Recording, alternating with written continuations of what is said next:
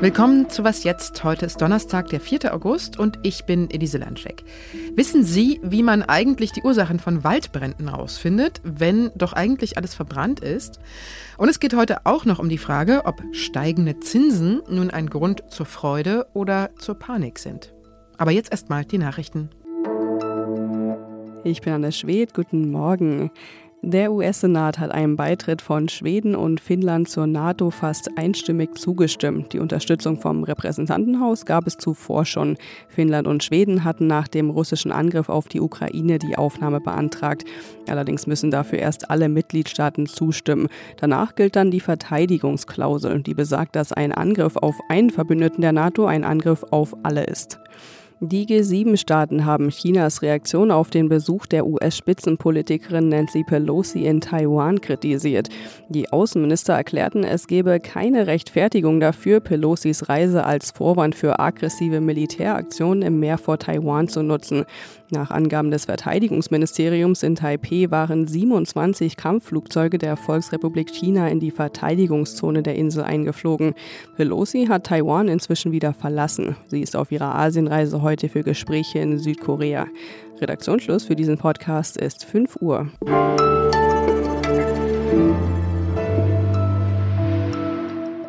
Das Feuer hat eine klaffende Wunde hier in den Nationalpark gerissen. Man will gar nicht hinsehen. Das hat der sächsische Ministerpräsident Michael Kretschmer gesagt, als er auf der verkohlten Fläche eines Waldbrands in seinem Bundesland stand. Seit Wochen brennt es vor allem in Sachsen und Brandenburg an verschiedenen Stellen. Immer wieder brechen neue Feuer aus. Vor allem der Nationalpark Sächsische Schweiz ist betroffen und wegen der Hitze und der Trockenheit breiten sich die Brände auf weiten Flächen, auch auf der tschechischen Seite zum Beispiel des Parks, immer weiter aus. Man kann sagen, das Holz brennt wie Zunder. Um herauszubekommen, was so einen Waldbrand ausgelöst hat, gibt es Brandursachenermittlerinnen. Die kommen, wenn die Feuerwehr schon wieder abgezogen ist und das Feuer gelöscht ist. Maria Mast aus dem Zeit Online Wissensressort war dabei, als sich eine von diesen Brandursachenermittlerinnen in der sächsischen Schweiz nahe der berühmten Basteibrücke abgeseilt hat, wo es ja vor zwei Wochen gebrannt hat. Und Maria ist jetzt bei mir im Studio. Hallo. Hallo, Elise. Abseilen, das klingt jetzt erstmal nach einer ganzen Menge Aufwand. Wie läuft denn so eine Brandursachenermittlung ab? So wie das da war, ist es ähm, sehr, sehr selten. Also normalerweise geht man da einfach hin, schaut sich den Boden an und wo es da gebrannt hat. In dem Fall aber war die Stelle nicht so leicht zugänglich. Da musste sich die Brandursachenermittlerin 50 Meter nach unten abseilen, um einfach zu gucken, was da unten los war. Da war auch ein ganzes Team von Höhenrettern von der Feuerwehr dabei, die eben für ihre Sicherheit und auch für die Sicherheit ihres Kollegen, die gehen immer zu zweit in Teams los, garantieren musste. Und äh, ja, die haben sich da ins Seil gehängt, um nach unten zu kommen. Und dann, da haben sie dann ihre übliche Arbeit gemacht. Also sie haben einfach geschaut, wo vor allem ist äh, der Brand gewesen und was für Spuren lassen sich da finden, um nachzuvollziehen, wie hat er sich ausgebreitet, ähm, wie schnell brennt denn das Material da, also was braucht es dafür, dass der Brand da überhaupt entstehen konnte und da, danach schreiben die dann halt so einen Bericht. Aber es ist doch alles verbrannt, wie kann man denn da noch was finden? Eigentlich verbrennt äh, überhaupt nichts ohne Rückstände zu hinterlassen. Also man, manchmal hat man es, dass sich eine Beschaffenheit, so eine Konsistenz von was ändert oder man hat es, äh, dass man über die Wanderung des Feuers, also wo ist das Moos nach und nach angebrannt, nachvollziehen kann, wo war denn dann äh, der Ausgangspunkt. Das war in dem Fall auch interessant, weil darüber konnten sie dann nachvollziehen, dass der Brand eben ziemlich weit oben ausgelöst wurde. Also eine Stelle, die, an die wäre man unmöglich von unten rangekommen. Das heißt, es musste jemand sein, der eben auf der Bastei, auf diesem Felsen war. Und äh, das konnte man anhand der Spur, wie quasi die Natur da verkohlt war, nachvollziehen.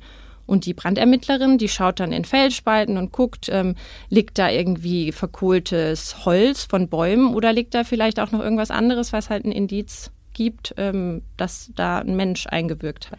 Dieses Einwirken von Menschen, wie du es gerade genannt hast, ist ja auch eine der häufigsten Waldbrandursachen, jedenfalls im internationalen Vergleich. Heißt das, dass da Leute in den Wald gehen und den vorsätzlich anzünden? Also es gibt auch viele Brände, bei denen lässt sich die Ursache einfach nur sehr schwer ermitteln.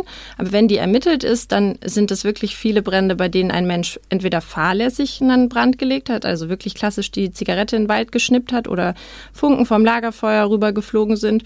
Und es gibt aber auch noch einen beachtlichen Anteil, äh, der lag letztes Jahr 2021 bei 17 Prozent der Brände, die wirklich vorsätzlich, also echt wie du sagst, mit Absicht gelegt wurden. Und in anderen Ländern, wenn man sich da die Zahlen anschaut, die sind zum Teil sogar noch höher. Hat denn die Ermittlerin bei dir in der sächsischen Schweiz was gefunden, also die Ursache für den Brand aufgeklärt? Ja, also sie hat was gefunden. Das konnte sie allerdings nicht verraten, weil da eben das Ermittlungsverfahren noch läuft. Aber ähm, sie hat uns verraten, dass ihre Theorie sich bestätigt hat mit dem, was sie da gefunden hat. Also es ist von Menschen gemacht, dieser Brand, höchstwahrscheinlich. Also dass es von Menschen gemacht ist, das war sowieso klar, weil äh, da hätte man die natürliche Brandursache, wäre nur Blitz möglich gewesen und in der Nacht hat es nicht gewittert, deshalb konnte man das auf jeden Fall ausschließen.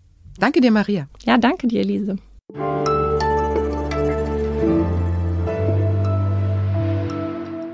Und sonst so?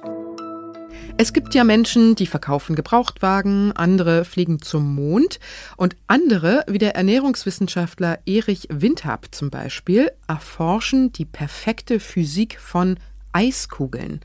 Also wirklich Speiseeis, Vanille, Schoko, Erdbeer.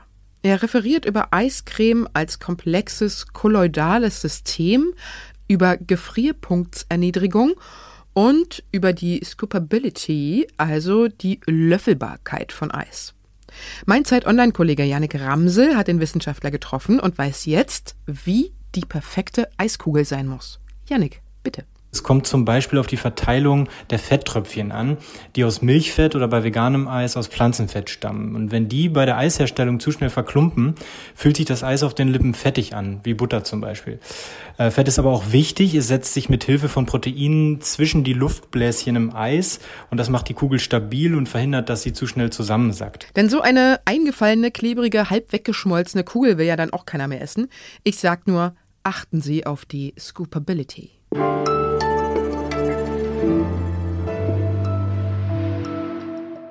Mehrere Jahre lang gab es für angelegtes Geld, zum Beispiel auf Tagesgeld oder Festgeldkonten, kaum Zinsen. Das heißt, bei vielen Banken dümpelten die Zinsen so zwischen 0,0 und 0,1 Prozent herum. Bei manchen galt sogar ein Negativzins. Das heißt, Sparerinnen und Sparer mussten für ihr angelegtes Geld bezahlen. Diese Zeit ist jetzt vorbei. Einige Banken bieten inzwischen wieder mehr als 2 Prozent an. Das ist die gute Nachricht. Allerdings gibt es auch eine schlechte. Wir haben nämlich momentan, Stand Ende Juli, eine Inflationsrate von 7,5 Prozent. Das Geld verliert also trotzdem weiter an Wert. Zinserhöhung hin oder her. Weil ich aber so gar keine Wirtschaftsexpertin bin, habe ich mir Jan Guldner ins Boot geholt. Er ist Wirtschaftsredakteur bei Zeit Online und sieht durch in diesem Dschungel der Finanzmärkte. Hallo Jan. Hallo. Warum steigen denn jetzt die Zinsen auf einmal wieder?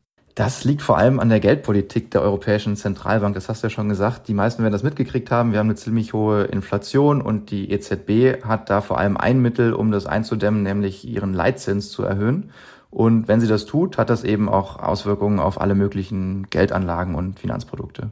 Aber wenn jetzt die Inflationsrate so hoch ist, was bringt uns denn das jetzt wirklich? Man kann das sich so ein bisschen vorstellen wie so ein Kinderplanschbecken, weil man sich da dann den Inhalt als das eigene Vermögen vorstellt, äh, egal wie groß es dann halt eben auch ist. Und dann stellt man sich so einen Wasserhahn vor, der so ein bisschen reintröpfelt. Das ist dann so ein Prozent vielleicht Leitzins, äh, was durch die Leitzinserhöhung jetzt bei Festgeldkonten irgendwie ankommt. Und ähm, gleichzeitig ist aber in der Seite ein richtig fettes Loch. Äh, das ist die Inflation. Und da geht dann einfach eben sehr viel Vermögen verloren. Und real wird dein Vermögen kleiner, auch wenn der Zins nominal positiv ist. Wenn die Zinsen steigen oder nominal positiv sind, wie du es gerade gesagt hast, sind ja nicht automatisch alle vor Freude aus dem Häuschen. Ne? In welchen Anlagebereichen sind denn jetzt eher Nachteile zu erwarten? Also eigentlich sagt man ja immer bei Aktien tatsächlich sind steigende Zinsen nicht so gut, weil Unternehmen, von denen man dann ja eben Aktien besitzt, müssen dann mehr Geld zum Beispiel bezahlen für ihre Schulden und müssen, können dann vielleicht nicht unbedingt äh, so viel investieren, wie sie eigentlich müssen. Man kann sich noch angucken, zum Beispiel den Bitcoin, so Kryptowährungen da war es halt tatsächlich so, äh, dass billiges Geld von der Zentralbank immer dazu führt, dass so super spekulative Sachen äh, total nachgefragt und gehypt sind. Und ähm, da sieht man tatsächlich auch gerade, Bitcoin ist auch so ziemlich am Abstürzen. Und äh, die Zinserhöhung wird da jetzt auch nicht unbedingt äh, dazu führen, dass das äh, schnell wieder steigt, gehen die meisten davon aus. Und man könnte sich noch Immobilien angucken zum Beispiel. Ähm, und da sind jetzt Zinsen zu, zu vor allem wichtig, wenn man sich eine Immobilie kaufen will und die finanziert, zahlt man ja Zinsen für sein Darlehen. Und das macht es halt dann teurer, jetzt Wohnungen zu kaufen. Und wie sollte man sein sauer erspartes Geld am besten anlegen? Hast du Tipps? Man muss ja vorweg schicken, äh, das ist keine richtige Anlageberatung, also verklagt mich nicht, wenn es schief geht. Es kommt ein bisschen drauf an, wie lange man Zeit hat. Wenn man jetzt wirklich so über ein Jahr denkt und äh, braucht in einem Jahr das Geld sicher, dann ist es jetzt vielleicht trotzdem schlau, äh, in Festgeld anzulegen, weil das Geld dann immerhin trotzdem sicher ist und nicht so viel weniger wert wird durch die Inflation. Und wenn man viel Zeit hat, sagen wir mal 10 bis vielleicht sogar 30 Jahre, dann lohnt sich eigentlich immer ein Investment in Aktien, weil man damit langfristig tatsächlich die Inflation schlägt und äh, sogar noch ein bisschen was obendrauf kriegt. Ich danke dir, Jan. Danke dir. Das war die Was jetzt Morgensendung und wenn Sie uns schreiben wollen, dann können Sie das tun unter wasjetzt@zeit.de. Haben Sie einen schönen, mal wieder sehr heißen Tag. Ihre Elise Landscheck. Und du selber hast einen Goldbahn unterm Kopfkissen was hast du?